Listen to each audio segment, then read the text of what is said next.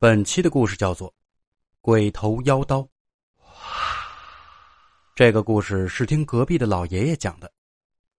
话说村里的张大叔是个娶不上媳妇的老实庄稼汉，陪伴他的只有一条黑狗。据村里人说，这只黑狗有二十岁了，相当于人的一百来岁。黑狗很精神，每日与张大叔去田间地里跑得飞快，一人一狗。朝夕相伴。有一天，张大叔照常下地干活，干了一半活，张大叔就倚着锄头休息。他掏出火机，正准备抽一支烟，却发现出门的时候忘记拿烟了。黑狗仿佛看明白了张大叔的意图，还不等张大叔开口，就往家里跑。没多久，就咬着一包烟回来了。张大叔拍了拍黑狗的脑袋，拿了烟点上。吧嗒吧嗒的抽着烟，继续挖地去了。他一边吞云吐雾，一边挖地，挖着挖着，锄头挖进地里，却发出了金属碰撞的声音。张大叔纳闷他蹲下用手去刨土，发现埋在土里的，好像是一个锈迹斑斑的金属。他刨开土后，呈现在他眼前的，是一把刀。那是一把很大的刀。刀身宽厚，刀尖略弯，刀背上有九个孔洞，每个孔洞里有一个圆铁环。刀身上那些锈斑黑红黑红的，看上去给人一种冰冷的感觉。张大叔拿起刀，很重，得双手托着。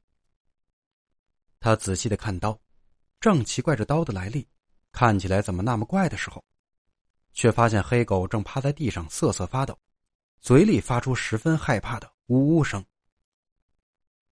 挖出了东西，张大叔也懒得干活了，于是拿着刀，招呼黑狗往家走，却发现黑狗咬着他的裤腿，用力拉扯他，那表情像是在求他什么。张大叔心里有异样，安抚了一阵黑狗，就牵着他往家里走。张大叔回到家吃过晚饭，从门外将刀拿进来放在桌子上，在煤油灯下仔细的打量。看着看着，他觉得头昏脑胀，迷迷糊糊的就去睡了，而那把刀，就那样静静的躺在桌子上。夜深了，月光下的黑狗红着眼睛，发了疯似的一直叫个不停。他拼了命的想挣脱拴在脖子上的铁链，爪子不停的刨着狗窝前的青石板，早已鲜血淋漓。黑云遮住了月亮。整个村子都笼罩在沉静的黑暗之中，黑狗的嘶叫声也逐渐的越来越小。第二天，张大叔醒来时，突然发现大门居然敞开着。他明明记得昨天晚上关上了呀。再一看，那把刀不在桌子上，而是掉在了地上，刀口上居然还有血迹。奇怪的是，桌子上和地上却没有一点的血迹。他挠着头，迷惑的走出房门，发现拴狗的铁链子断了，而平日自己出门就会朝自己叫唤的黑狗，一动不动的趴在地上，嘴角流出了很多血，已经死了。我记得当初老爷爷讲这个故事的时候，讲到这里他就打住了，还说：“剩下的事儿，小娃娃可听不得嘞。”无论我怎么软磨硬泡，老爷爷就是不肯讲。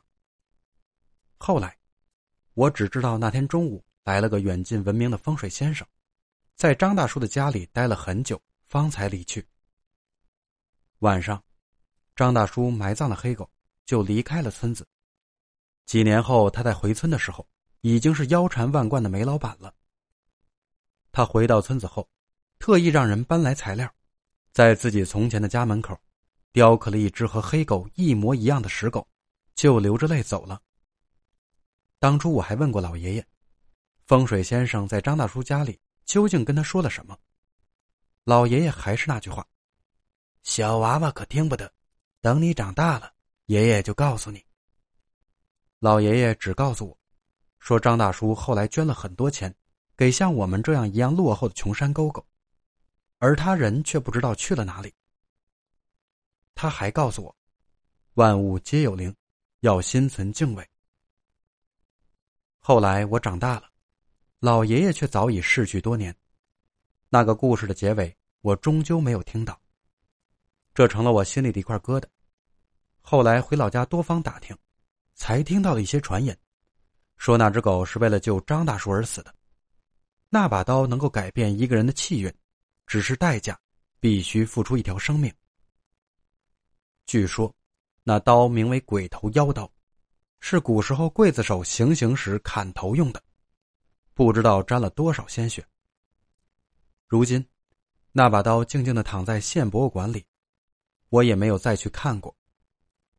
好了，本期的故事到此结束，感谢您的收听。